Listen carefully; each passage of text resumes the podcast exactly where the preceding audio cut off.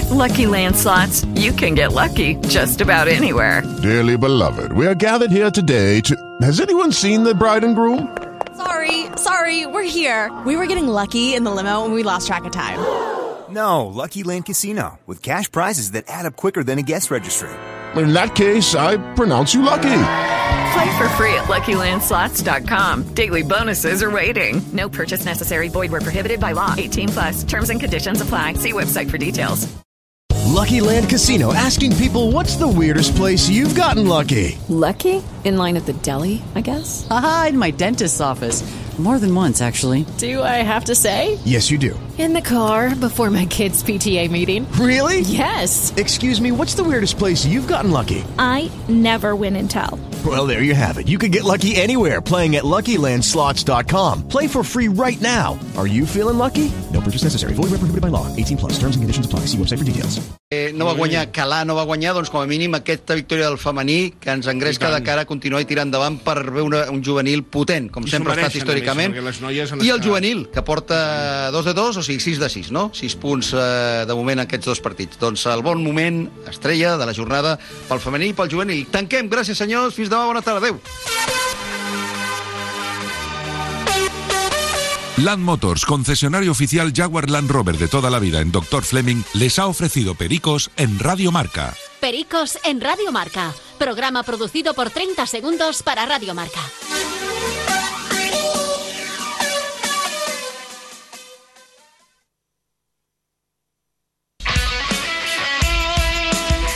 Ràdio Marca és emoció, l'esport és nostre. Ràdio Marca és emoció, Ràdio Marca Barcelona 89.1. Ràdio Marca. Ja no tens excusa. Si vols escoltar Radio Marca Barcelona i estar ben informat, pots. Ara, la ràdio dels esports la pots trobar al teu dial radiofònic, als dispositius mòbils com tablets i smartphones o bé des del teu ordinador a radiomarcabarcelona.com. Ja pots descarregar-te la nostra app gratuïtament des del teu compte a Apple Store o Google Play cercant Radio Marca Barcelona i tindràs la ràdio en directe, a la carta, blocs de notícies i xarxes socials com Twitter i Facebook amb un sol clic.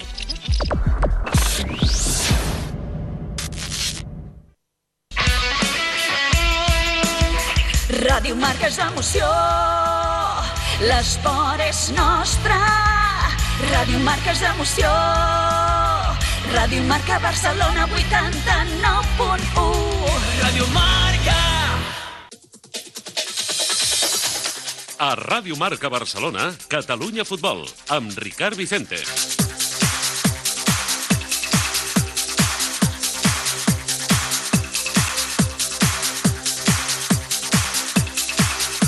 A Ràdio Marca Barcelona, Catalunya Futbol, amb Ricard Vicente. Senyores, senyors, què tal? Molt bona tarda, benvinguts a una nova edició del Catalunya Futbol. És dilluns 13 de setembre del 2021, des d'ara fins a les 3 de la tarda, les informacions i els protagonistes del futbol territorial català, amb Jordi Vinyals a la direcció tècnica i control de som, el suport de Carlos Gil. El futbol català continua el seu dol per la desaparició d'Antonio Jiménez, directiu de la Federació i delegat al Maresme. L'Antonio va traspassar la matinada de dissabte a Penyíscola, on es trobava amb la seva dona i uns amics. El cap de setmana ha viscut intensament la jornada futbolística. A la primera federació, dos triomfs, tres empats i una derrota pel que fa als equips catalans. A nivell global, cap victòria a domicili. El Nàstic és tercer a la classificació i el Barça B ocupa zona de descens. A la primera divisió femenina, triomf del Barça, que ja es desmarca a la primera plaça per diferència de gols. La Real Societat de la catalana Natàlia Arroyo és tercera, Granadilla i Real Madrid en descens. A la segona federació, només un triomf, el del Prat davant l'Espanyol B. La resta del balanç, tres empats i tres derrotes. L'Ebro és líder, el Prat i Terrassa es troben a la part alta i el Badalona continua en zona de descens. A la tercera federació, el Girona B és líder en solitari, dos partits, dos victòries. Ahir va superar el Sant Andreu. El Peralada va sorprendre el Sant Cristóbal a Can Anglada i redebut de l'escola a la categoria. A la part baixa, sorpresa, l'Hospitalet és cué.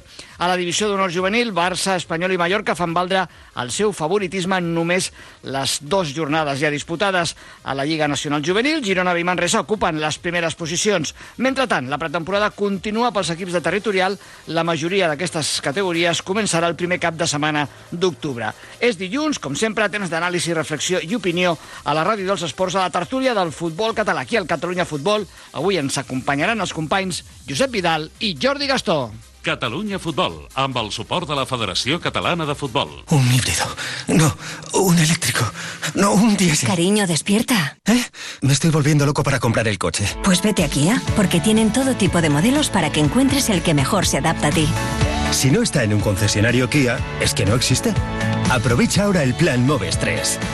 Kia, descubre lo que te inspira. Ven a Delta Prat, concesionario oficial Kia en Prat de Llobregat o visítanos en kia.com.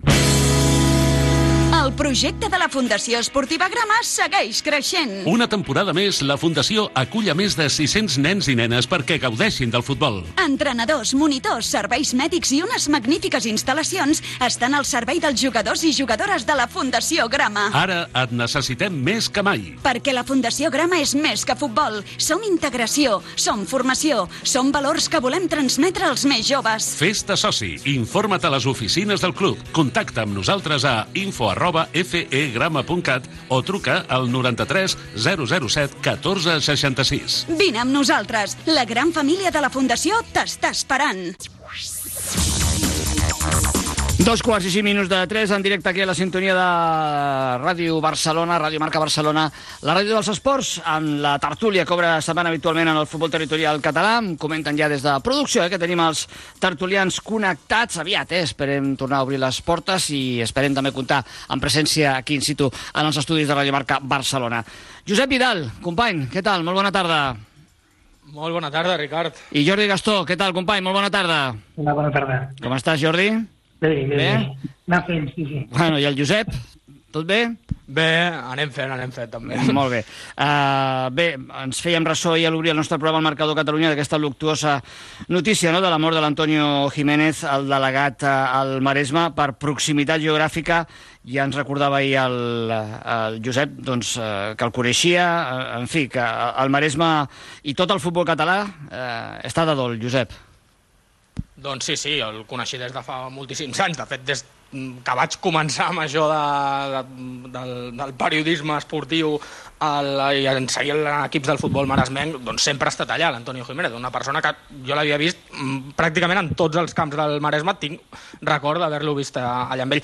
Jo el que destacaria sobretot d'Antonio Jiménez, jo s'ha de dir que en alguns moments de la seva etapa vaig ser crític amb el, amb, amb, no, no amb ell eh, personalment, sinó en general amb tota la tasca que estava fent la federació aquí al, al Maresme, i jo destaco que ell sabia encaixar molt bé les crítiques, que era una persona que es, amb qui es podia parlar de tot i que mai guardava rancor cap a ningú. Jo la veritat que com a persona mmm, totes les paraules que puc dir sobre ell són, són positives i aquí el, tot el futbol maresmenc crec que guardarà un molt bon record d'ell. Molt bé, no sé si el coneixia el, el Jordi Gastó. Jordi?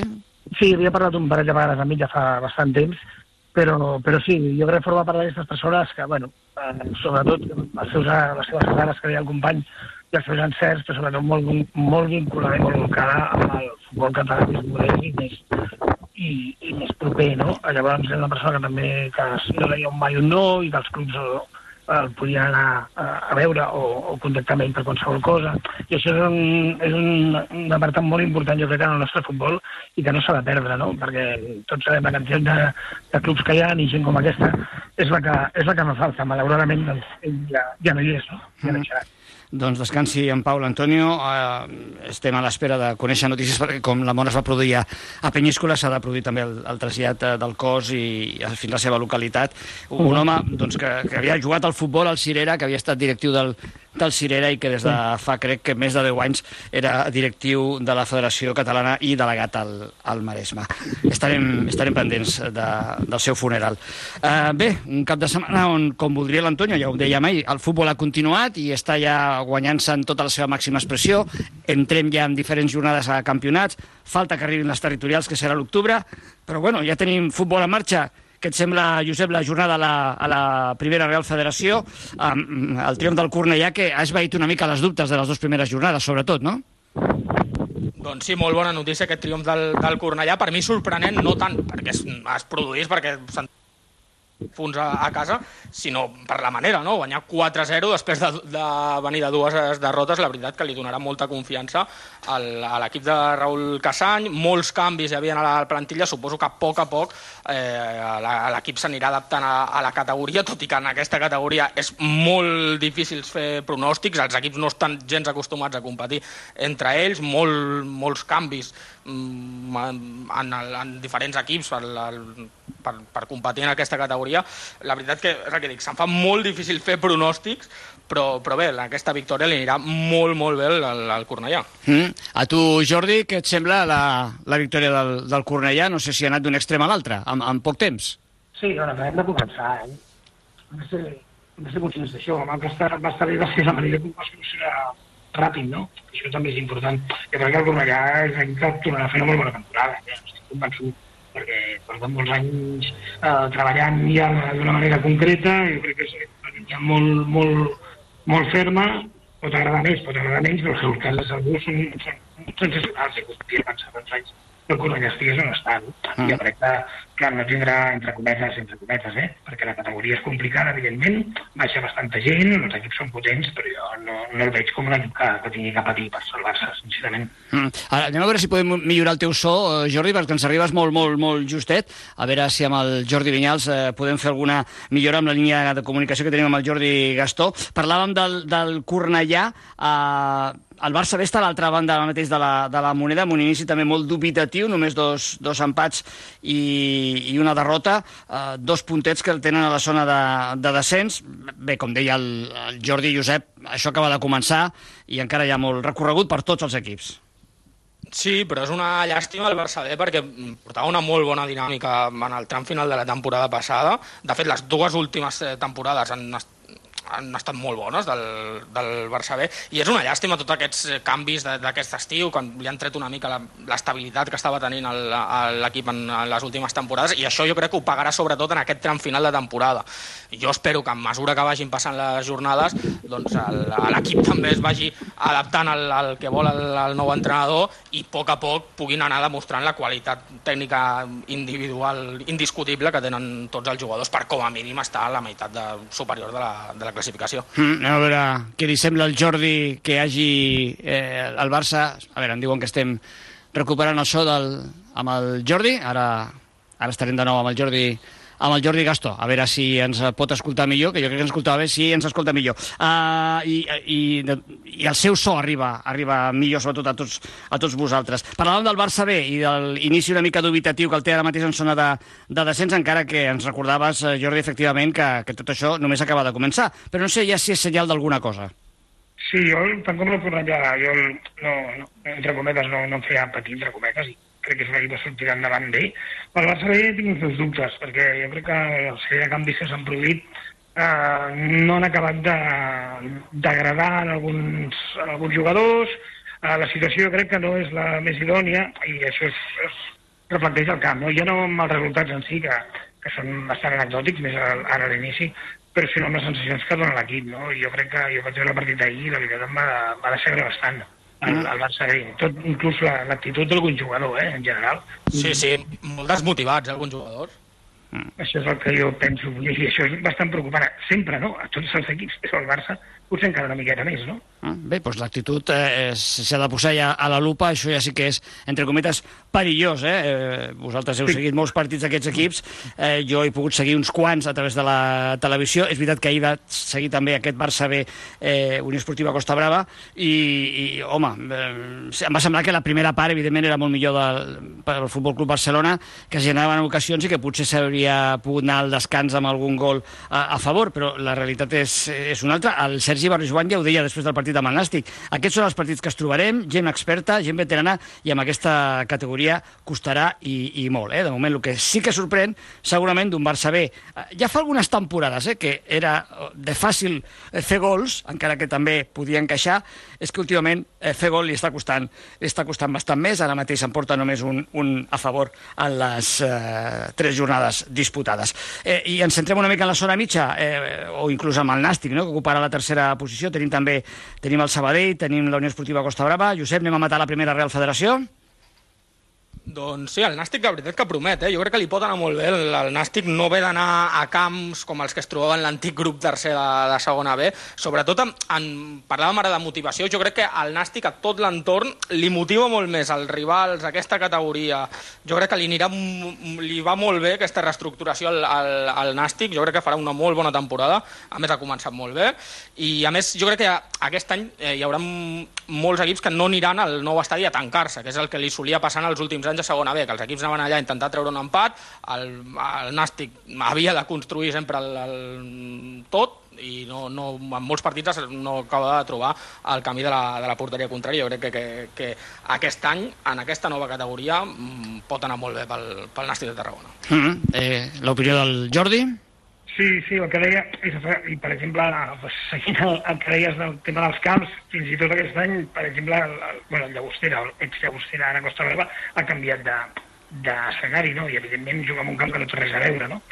Vull dir, jo crec que... Faria més punts a Llagostera, eh, jo crec. Molt, uh, sí, jo estic convençut que sí. Evidentment, era una de les claus uh, del, del club, sempre ha sigut els darrers anys el, el tema de l'escenari, eh, de jugar a casa amb un camp petit i amb les mides que tenia, no? Però jo crec que tot i això penso que tots els equips, tots els, jo vull pensar globalment, eh, ara, que els equips catalans jo crec que més o menys se'n sortiran tots. Jo confio en que, en que així sigui, perquè els veig bastant, bastant entonats dintre de tot. Mm, evidentment hi ha equips que poden fer-ho millor, però jo crec que el Servei mira cap amunt, l'Andorra també, i el Llagostera, per, el Nàstic estarà bastant, jo crec que lluitant, per la, si no per la primera posició, per, per la promoció segur, i inclús el Costa Brava jo crec que amb la mentalitat que influeix i que, que dona sempre als seus equips l'Oriol, doncs serà un equip molt difícil de batre, tot i que ara, evidentment, eh, les, tenen, tenen una mica el hàndicap de les mires del seu terreny, no?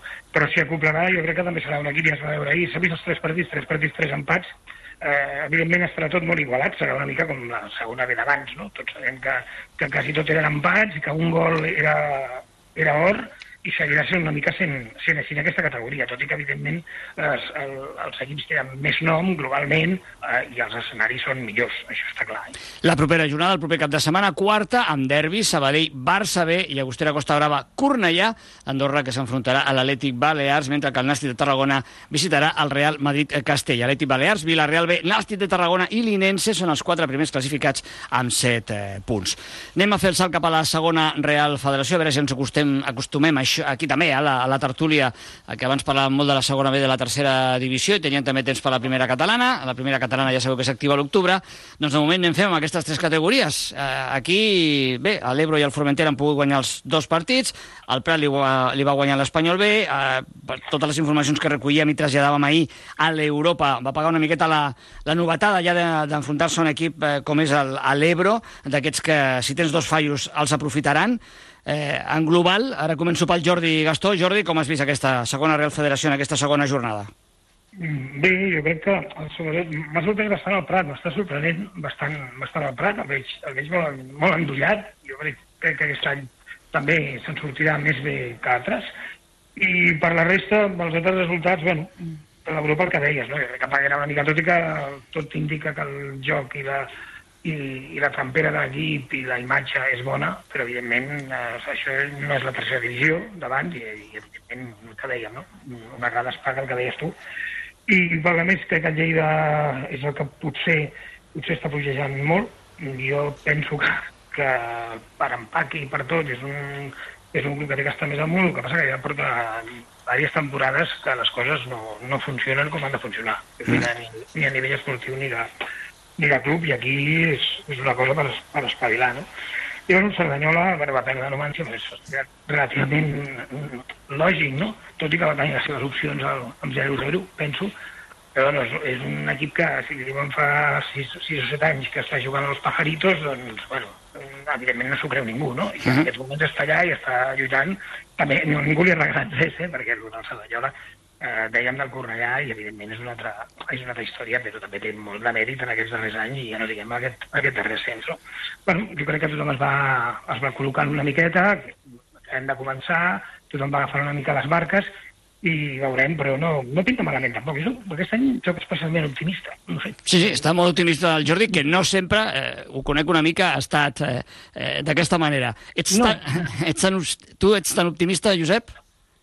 Home, a mi, en aquesta segona Real Federació Espanyola de Futbol, em costa veure mm, equips catalans candidats a estar a la, a la zona alta. Eh? És veritat que fins al cinquè encara disputaria playoff, que això pot obrir la, la, la finestra a que equips es puguin il·lusionar fins a final de temporada, però a mi em costa veure. Eh? El Lleida, probablement, com deia el Jordi, hauria de ser el màxim favorit, almenys dintre del, dels equips catalans de la categoria, hauria de ser el camp eh, més opcions eh, hauria de tenir d'estar a, la, a la zona alta, però des de la distància aprecio just tot el contrari que el Nàstic. Aquesta reestructuració, el fet d'haver caigut a la quarta categoria del futbol espanyol, ha generat una desil·lusió total a Lleida, molta decepció. El, el, el camp, almenys en les imatges que es veuen per televisió, es veu molt, molt buit. Mm, jo la veritat que, que mm, estic una mica preocupat per aquesta situació del, de Lleida i espero que tinguem alguna sorpresa positiva. Eh? Ho dic pel Prat, que ha començat molt bé, seguint també la dinàmica de la temporada passada. Eh, jo crec que pot fer molt bona feina al Prat, com a mínim no patirà, jo crec que aquesta temporada l'equip de, de Pedro Dólera, i també confio que, en, que el Badalona, a poc a poc, eh, mica en mica, vagi cap amunt, perquè la plantilla no és gaire diferent a la de la temporada passada, la que es va quedar a les portes de lluitar per l'ascens a la segona divisió. Ah. A veure, aplicant les matemàtiques que més o menys eh, heu comentat, no sou gens pessimistes, confieu en els equips catalans, però eh, per part del Josep tampoc els veu a la finestra dels cinc equips primers. Per tant, recordem que hi ha una finestra que és de vuit equips, que són els que ni estaran a dalt ni perdran la categoria. Els catalans són set, eh? és a dir, que si hem d'ocupar aquesta part de l'habitació de la segona... Plena, ja. Sí, de la segona Real Federació, doncs... Eh, eh... Jo t'ho firmo, eh, Ricard? Anem... No, jo crec que també, home, un, un home, jo crec que algú, algú que, sí, home, algú que lluiti per l'ascens, per favor, que si no... Jo crec que un o dos sí que lluitaran per l'ascens. Es, esperem. Jo confio que sí. Confio em que sumo, em sumo a l'optimisme del, del Jordi jo, Gascó. a, a dia 13 de setembre, eh, t'ho firmaria. També ho firmaries. Bueno, home, clar, dos eh, que juguin la promoció d'ascens i cap en descens, doncs... Eh, mo, mo, bueno. sí, sí, ho firma, no sé... No, no, no, dic que, dic que firmaria, firmaria el 7 eh, Ah, els 8 que no es juguessin res. Dic que Ah, a dia 13 en de setembre sèrio? t'ho firmaria. Si a poc a poc els equips van cap amunt... Home, sí, la veritat, Ricard, jo és que no veig cap, cap d'aquests equips mm, en fer Sí, Josep. Bueno, ja veiem que avui no és el dia de les comunicacions. Ara li tornarem, ara li tornarem a preguntar al, al Josep. Eh, la propera jornada la tenia jo per eh, qui ja apartada de la segona Real Federació. És el proper cap de setmana. També serà, la, en aquest cas, la tercera jornada, no la quarta del campionat. I aquests són els partits. Egea, Osca B, Penya Deportiva Brea, Terrassa, Numància, Cerdanyola del Vallès, Prat, atenció a aquest derbi, Espanyol B, Badalona, un altre duel molt interessant entre equips catalans, i què dir del Lleida Esportiu Europa. Així que estarem entretinguts el proper cap de setmana. Ebro, Andrats, Terol, Illes Pitiusas i Formentera, Tarazona. Uh, la classificació, eh, com dèiem, Ebro i Formentera al capdavant amb 6 punts, Prat, Terrassa i Terol, juntament amb la Penya Deportiva, 4 punts són els 4 equips eh, que persegueixen ara els dos colíders a la classificació. El Badalona amb un punt, tercer per la cua, està en, en descens. Eh, Josep, ens deies que tu segueixes sense acabar de veure les coses eh, molt clares a la part alta, eh, en aquesta segona RF. Doncs no, no ho veu gens clar. Vinga, anem cap a la tercera Real eh, Federació. Uh, Jordi, uh, bé, uh, uh, té sabor de tercera divisió, aquesta mm, tercera Real Federació, o li veus alguna diferent? Com una miqueta que la veig, no? Clar, les categories... És que jo crec que ens està... A mi personalment, eh? m'està costant, una mica acostumar-me a totes les categories. I a, I a mi, i a mi. Suposo que molta gent, no? Eh, Estàvem molt acostumats molts anys, més o menys igual, no? I doncs, clar, ara el, el, tota l'evolució i tal, i canvia, és el, el nombre d'equips, hi ha, equi- hi ha no totes les categories tenen els mateixos equips, no tots baixen les mateixes, també. Cada cop és, és més complicat, estan mirant-ho molt, no?